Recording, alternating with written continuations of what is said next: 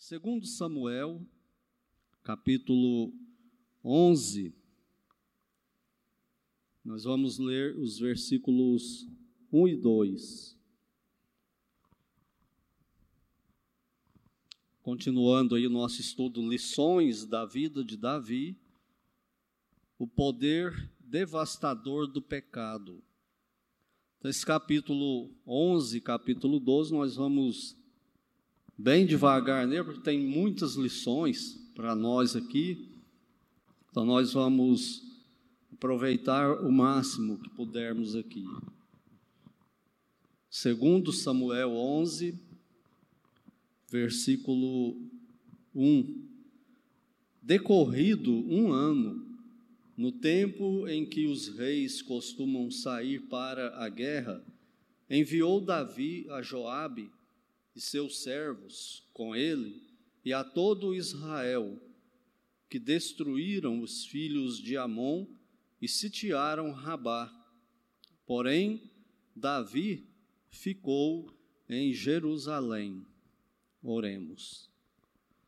Pai Santo e bendito Deus, é no nome do Senhor Jesus Cristo que entramos mais uma vez na tua presença em oração, gratos ao Senhor pelo dia, gratos porque o Senhor nos fez te conhecer em Cristo e gratos por estarmos mais uma vez aqui nesse culto coletivo, em comunhão uns com os outros e com o Senhor. Obrigado porque o Senhor nos aceita na tua presença, recebe a nossa adoração e fala conosco através da tua palavra e para ela nós rogamos que agora o Senhor nos abençoe mais uma vez por tua graça e misericórdia, nos iluminando com o teu Santo Espírito. Que seja tudo para a honra e glória do Senhor e para o nosso alimento, para a nossa edificação, para o nosso bem. Pois nós oramos no nome santo do Senhor Jesus Cristo. Amém.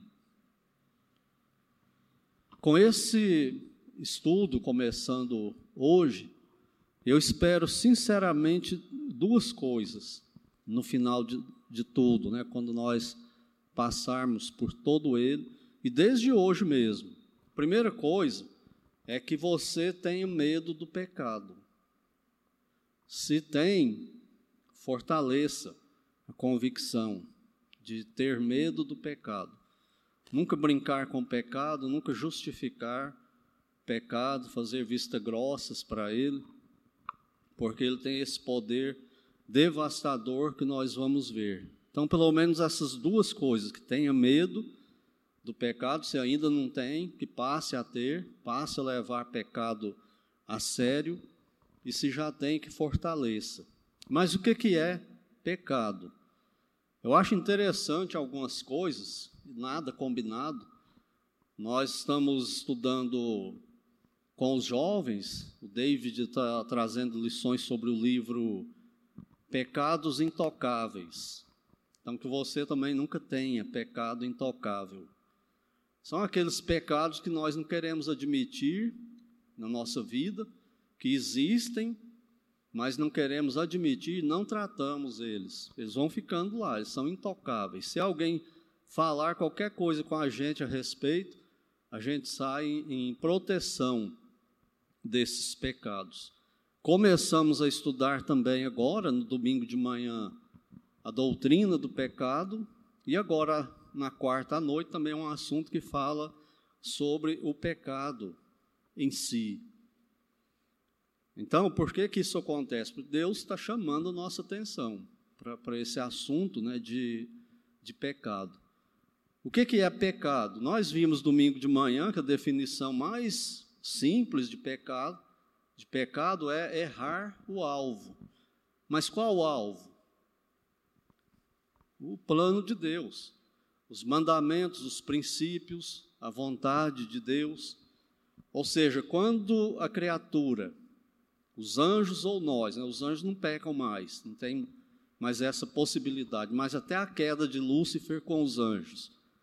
E a queda de Adão, e até hoje, para nós humanos, quando nós saímos fora do mandamento de Deus, quando a gente desobedece a Deus, ou age contrariamente a algum princípio de Deus que está na Bíblia.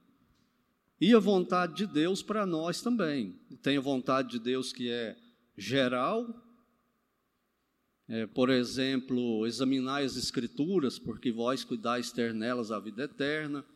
É um mandamento para todo crente, de qualquer idade, em qualquer época. Então, essa é a vontade de Deus, que o crente valorize a Bíblia e estude ela e conheça Cristo, tenha cada vez mais intimidade com Ele através da Bíblia, de conhecê-lo na Bíblia. Outra coisa é a vontade de Deus para nós específica. Então ela é muito particular. E Deus tem uma vontade para nós, para mim, para você, a sua profissão, é, estudo, o local onde vai morar, os jovens aí quando vão casar, vão fazer o que da vida, morar onde, em que cidade. Então, qual é a vontade de Deus? Então aí ela é mais específica. Quando nós erramos essa vontade de Deus, nós pecamos. E muitas vezes continua no pecado. E nem percebe que está no pecado. Então, o pecado é errar o alvo. O alvo estabelecido por Deus. Não é por mim nem por você, mas é o alvo estabelecido por Deus, os padrões, os mandamentos dele.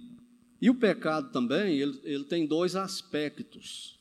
Um é o conceitual, é o lado abstrato do pecado.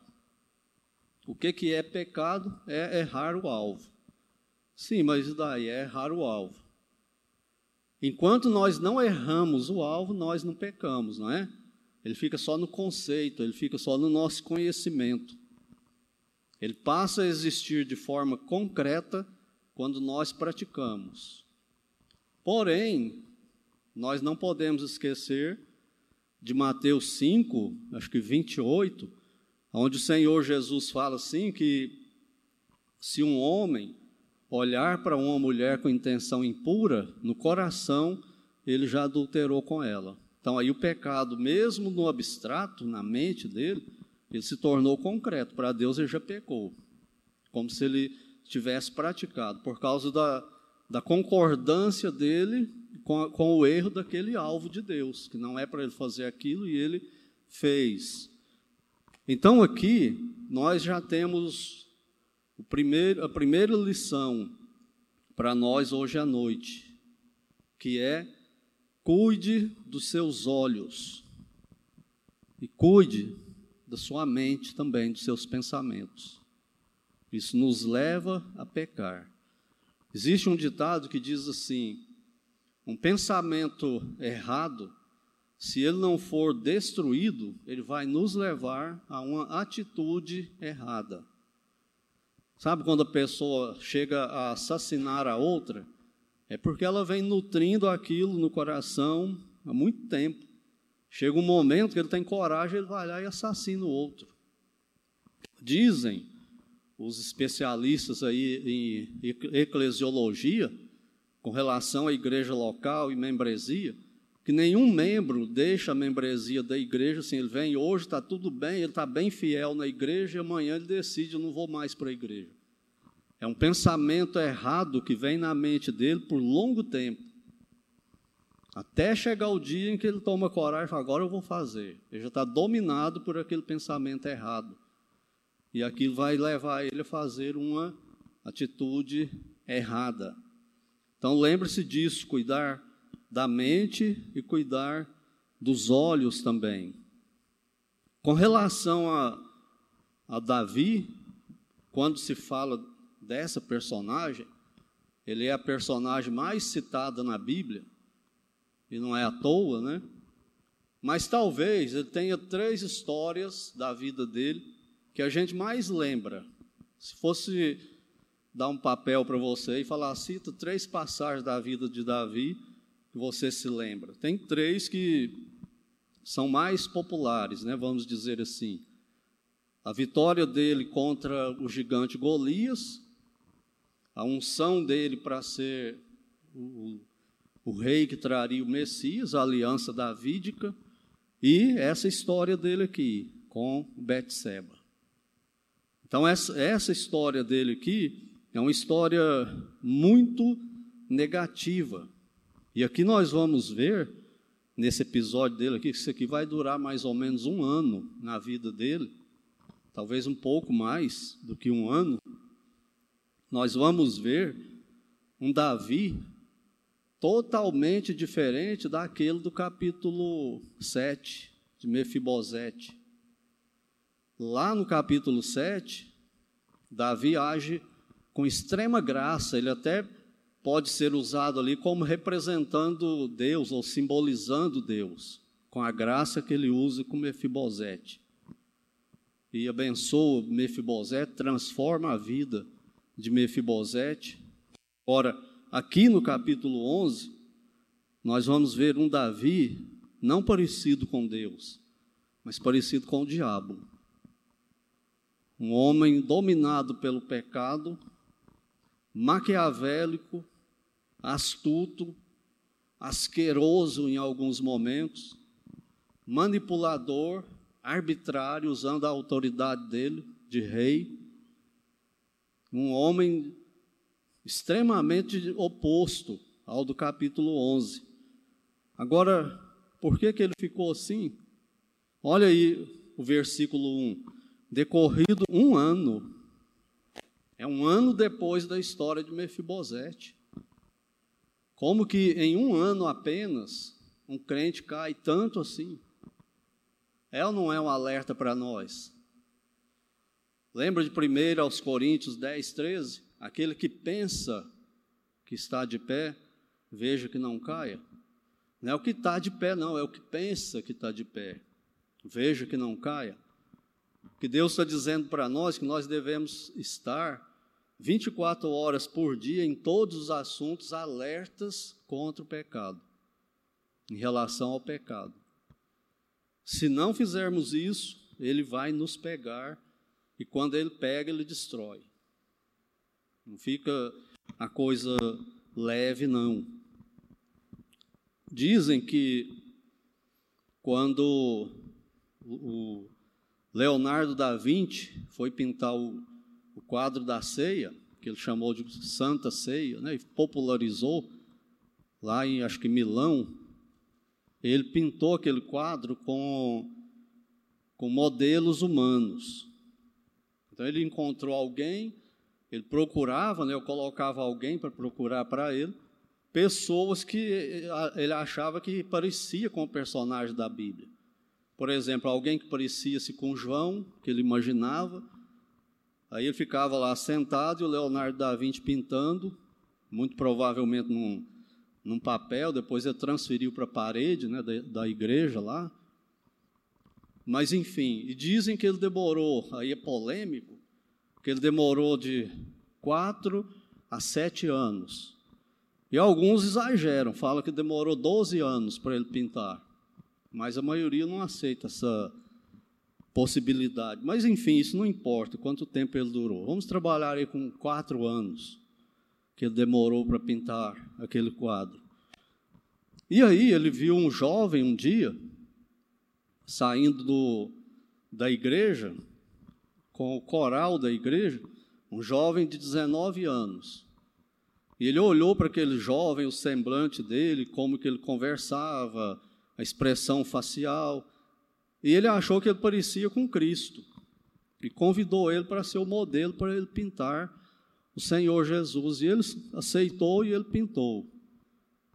E diz a lenda né, que, o, que o rapaz falou para ele, quando terminou, ele agradeceu, pagou. E o rapaz falou para ele: Eu gostaria mesmo de me parecer com ele. E o Leonardo da Vinci teria dito para ele: Jovem, só depende de você. Basta que você o imite. E o jovem foi embora e ele continuou a pintura.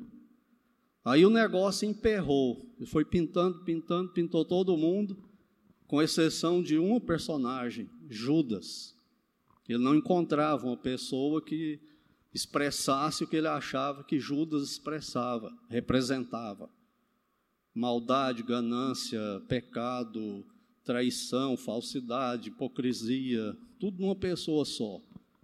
E aí, né, aí que entra a polêmica de quantos anos demorou para ele achar, mas depois de um tempo acharam o homem. E levaram o homem, ele sentou lá e o Leonardo da Vinci começou a pintar o Judas. Aí quando ele terminou, foi agradecer, disse que o homem começou a chorar e falou, professor, o senhor não se lembra de mim? Ele falou, não, não me lembro. Eu vi você primeira vez que você veio aqui, primeiro dia para eu, eu, pintar. Ele falou, não, o senhor me conhece. Não conheço. O senhor me conhece. Há quatro anos atrás, eu, o senhor me usou para pintar o Senhor Jesus Cristo. Quatro anos depois, ou menos, o homem caiu tanto assim. No momento ele expressava na fisionomia, na aparência dele, o Senhor Jesus. Um tempo depois, ele se parecia com Judas. O que, que aconteceu? Pecado. Diz que aquele homem chorava e falava para ele: Eu devia ter ouvido o seu conselho. Lembra do que ele disse para ele? Só depende de você, basta você imitá-lo, viver como ele viveu.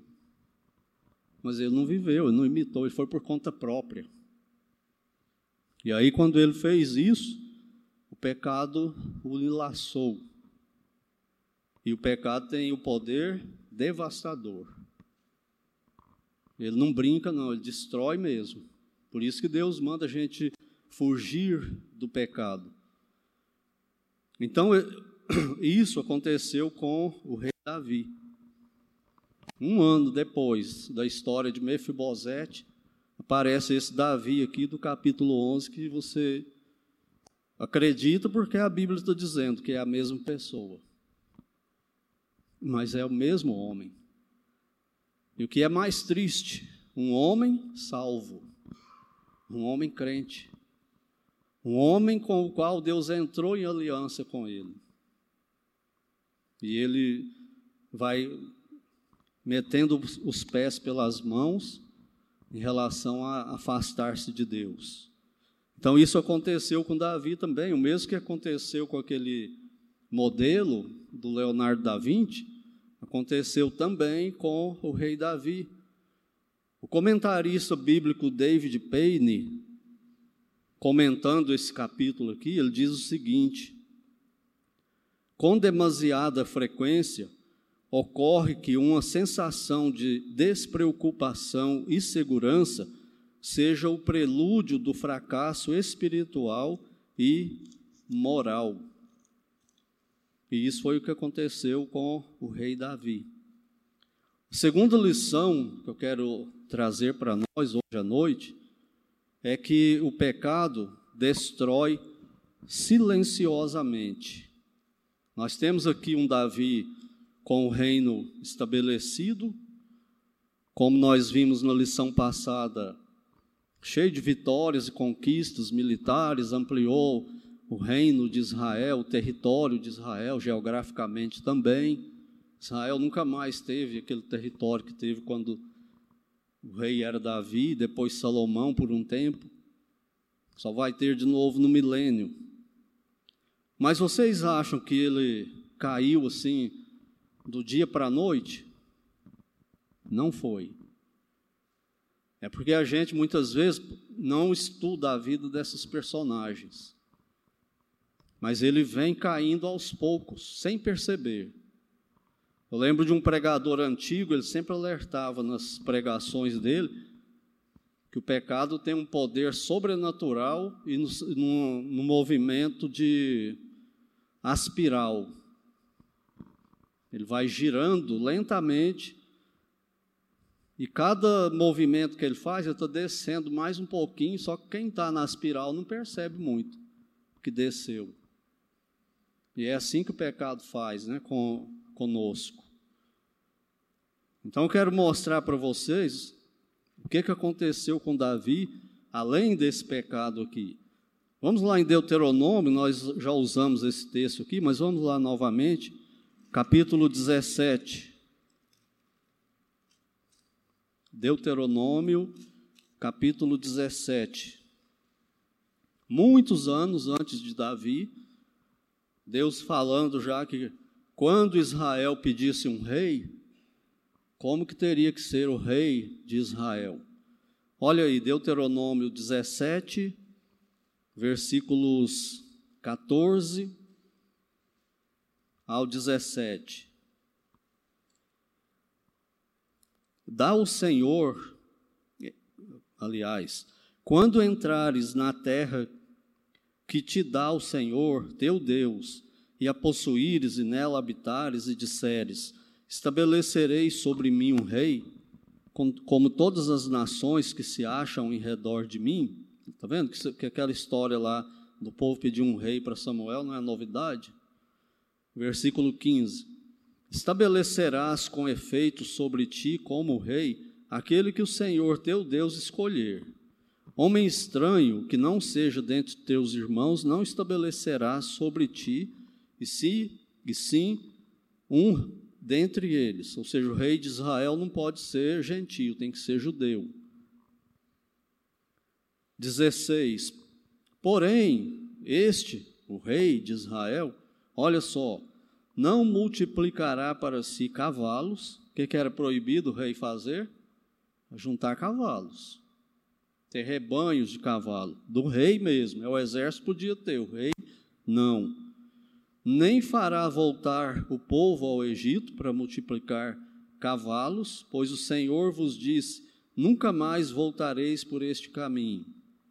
Tampouco para si multiplicará mulheres, para que seu coração se não desvie, nem multiplicará muito para si prata ou ouro.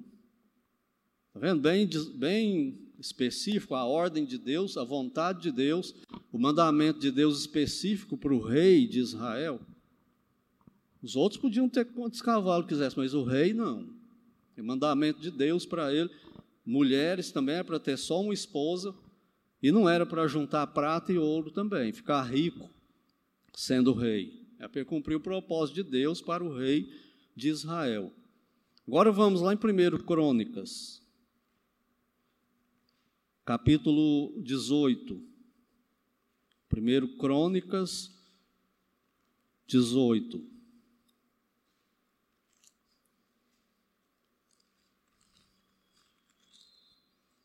Versículo 4. Tomou-lhe Davi mil carros, sete mil cavaleiros e vinte mil homens de pé. Davi já retou a todos os cavalos dos carros menos para cem deles. Então Davi conquista aí esse exército inimigo, e o que, que ele faz? Com os cavalos de exército, cavalo militar, que sabe, sabia guerrear, é treinado, ele já retou. Ou seja, cortou o, o tendão de trás das pernas dos cavalos, para eles ficar manco, e aí eles não servia mais para ser cavalo militar, para ir para a guerra. Mas o que, que ele fez com os outros? levou para ele. Não só os cavalos, mas os cavaleiros também. Ele levou para si. Primeiro Reis, capítulo 7.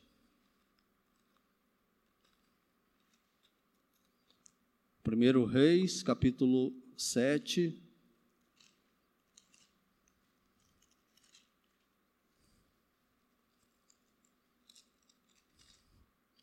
versículo 51.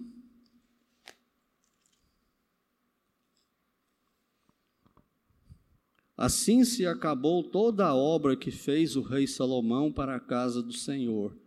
Então trouxe Salomão as coisas que Davi, seu pai, dedicado, havia dedicado: a prata, o ouro e os utensílios. Ele os pôs entre os tesouros da casa do Senhor. Qual que era a, a ordem lá na lei? Não ajuntar prata nem ouro. O que, que Davi fez? Acumulou prata e ouro. Então, desde que ele chegou ao trono, ele vem transgredindo, ele vem pecando, ele vem nesse efeito aspiral, né? E não está sentindo Ele acha que está tudo bem. E o pecado, irmãos e irmãs, ele faz a mesma coisa conosco até hoje. É possível um crente praticar um pecado por anos e não perceber, não sentir esse pecado. Como leitura bíblica, é, não valorizar culto coletivo, é, enfim, não evangelizar mais ninguém, não ter mais compromisso com nada, com Deus, e vai ficando aquela vida, sabe? Mas ele não sente que ele está em pecado. Por quê? É aquela história, eu não matei, eu não roubei. E ele acha que está tudo bem. E o pecado vai distanciando a gente de Deus, e foi isso que aconteceu com Davi. Voltando para 1 segundo Samuel 11, qual é o próximo pecado aqui que a gente vai ver de Davi? Problema com mulher. Era a primeira mulher que estava vendo na vida? Obviamente que não. Betseba vai se tornar a oitava esposa dele. Ele já estava com sete esposas. Já tinha construído um mini harém para ele. É ou não é o pecado uma coisa assim que entorpece o pecador? E ele não percebe.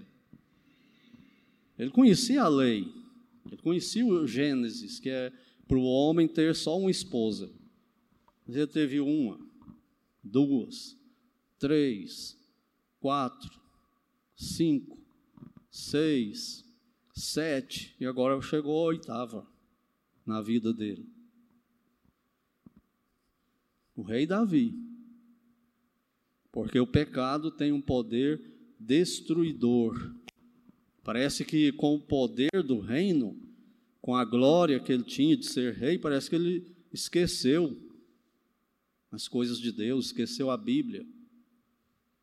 Um outro mandamento que tem para o rei lá na lei é que ele tirasse uma cópia da Bíblia e levasse para ele pessoalmente, além dos sacerdotes, para ele ler, para ele não esquecer. Mas parece que ele não obedeceu isso também não. E ele age como se não conhecesse a lei. E a terceira e última lição por hoje é que o pecado é oportunista. Nós vimos então que nós devemos guardar os nossos olhos e a nossa mente contra o pecado.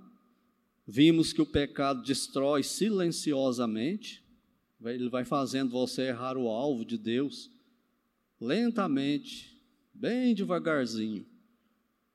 E a gente não sente. E agora, ele é oportunista.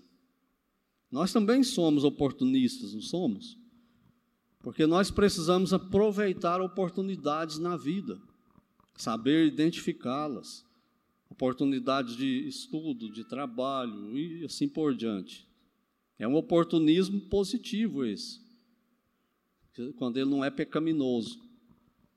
Mas o, o pecado é oportunista no sentido de, de aproveitar momentos ruins para nos destruir. Ele aproveita essas oportunidades aí que nós damos. Aqui no versículo 1 fala que decorrido um ano, no tempo em que os reis costumam sair para a guerra, isso aí é abril, maio, logo depois da colheita dos grãos em Israel, no Oriente Médio, é que os reis partiam para as, para as campanhas militares deles, que era longe do inverno. Então, nessa época aí, os reis da região, eles iam para a guerra. E Davi ia também, sempre foi. Mas esse ano ele não foi. É até questionável se ele está pecando nisso ou não. É uma opção que ele tinha. Podia ter ficado no palácio e não ter ido. Ele achou que não precisava dele naquela guerra, que seria uma guerra fácil de ser vencida. E ele não precisava se arriscar tanto. Podia, ele tinha essa prerrogativa de rei aí. Mas o fato é que ele não foi para a guerra. A Bíblia não fala se foi errado ou não não ter ido para a guerra, parece que ela traz uma, uma, denota que ele errou, né? Quando ela chama atenção para esse fato, que ele não foi para a guerra. Ele mandou o exército ir, mandou Joabe e os servos. E aí eles foram para essa, para essa guerra lá para Rabá. Rabá ficava 80 quilômetros de Jerusalém, não era muito perto de Jerusalém. E o exército foi para a guerra e Davi ficou em casa. Por que, que eu estou dizendo que o pecado é oportunista? Porque Davi deu oportunidade para o pecado. Se ele tivesse na guerra, isso não teria acontecido. Ou se ele pelo menos estivesse com o exército, dele não teria acontecido. Aí o que, que ele faz? Nós vamos ver a partir de quarta que vem, o versículo 2. Ele se levanta de tarde, vai para o terraço. Lembra que, que a casa dele, o palácio dele, a parte de cima geralmente dos reis ela era tinha uma laje, né? Ela era plana e eles ficavam lá, usavam aquela aquela aquele terraço. E depois do almoço, provavelmente já tinha tirado um cochilo, ele levanta e sobe para lá. E a casa dele ficava no lugar mais alto de Jerusalém, perto do monte, perto do monte do templo, perto de onde o templo seria construído, o Monte Moriá. Então ali ficava o palácio também. Então ele tinha uma vista da, da cidade toda, uma vista privilegiada. Mas aí ele andando lá, o que, que ele vê? Uma mulher tomando banho. E o que, que ele fez? Tirou o olho, correu e desceu, montou no cavalo e foi atrás de Joabe com o exército? Não. Continuou olhando para ela oportunidade. E aí a história se desenvolve. Nós vamos ver a partir de continuar, né, vendo isso na quarta que vem. Mas ele está no lugar errado, na hora errada, com pessoas erradas, fazendo coisa errada. Não tem como dar certo, tem? E muitas vezes é assim que a gente fica lugar errado, com pessoas erradas, fazendo coisa errada, dirigindo, desobedecendo lei de trânsito, vendo coisa que desagrada a Deus na televisão, no computador, no celular. O que, que a gente está fazendo? Dando oportunidade para o pecado. Você acha que o pecado deixa passar a oportunidade? Ele não deixa. Ele aproveita cada uma dessas oportunidades. Aí a pessoa esfria espiritualmente, nem sabe por quê. Ele não tem mais o mesmo prazer que tinha de ir para culto. Ler Bíblia ele já não lê mais como lia antes. Como eu já disse, ele não evangeliza mais, tem oportunidade, faz vista grossa, não evangeliza. Por quê? Porque ele está cheio de coisa pecaminosa contra Deus que ele anda vendo por aí, fazendo. Ele está dando oportunidade para o pecado e o pecado já pegou ele, igual pegou Davi, só que ele não está vendo. Ele não gosta mais de, de, coisa espiritual, não quer mais servir a Deus. Nós não vivemos um fenômeno hoje, não é, não é privilégio nosso, não, Igreja Batista Regular do Calvário, isso é geral.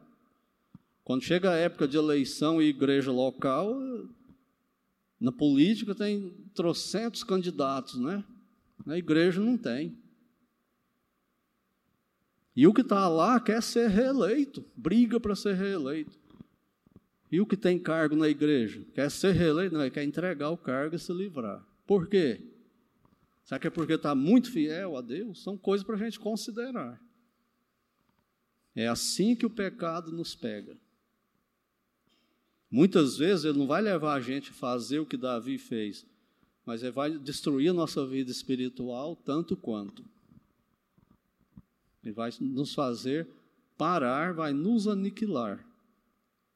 De tal forma que a gente perde a utilidade no reino de Deus. Então, que Deus nos ajude com essas breves lições aí.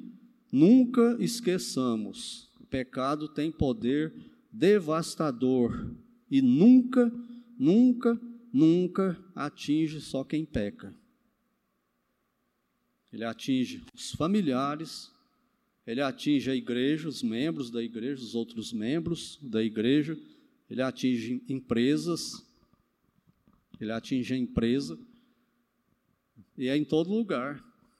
Até no futebol, quando um jogador vai para o lado errado, o time todo acaba sendo manchado com aquilo. Ele nunca destrói só quem peca. Ele sempre atinge outras pessoas também de uma forma que a gente arrepende amargamente, mas muitas vezes tarde demais. E louvado seja Deus por 1 João 1,9. Né? Quando a gente consegue levantar a cabeça e sair desse sufoco, quase morrendo afogado, Senhor, me perdoa. Ele vem, pega e tira a gente, perdoa e purifica de todo o pecado, restaura, coloca de novo no caminho e a gente segue. Então, que Deus nos ajude, que você saia daqui hoje à noite com medo do pecado, se não tinha. E nós que já temos, que fortaleçamos essa convicção.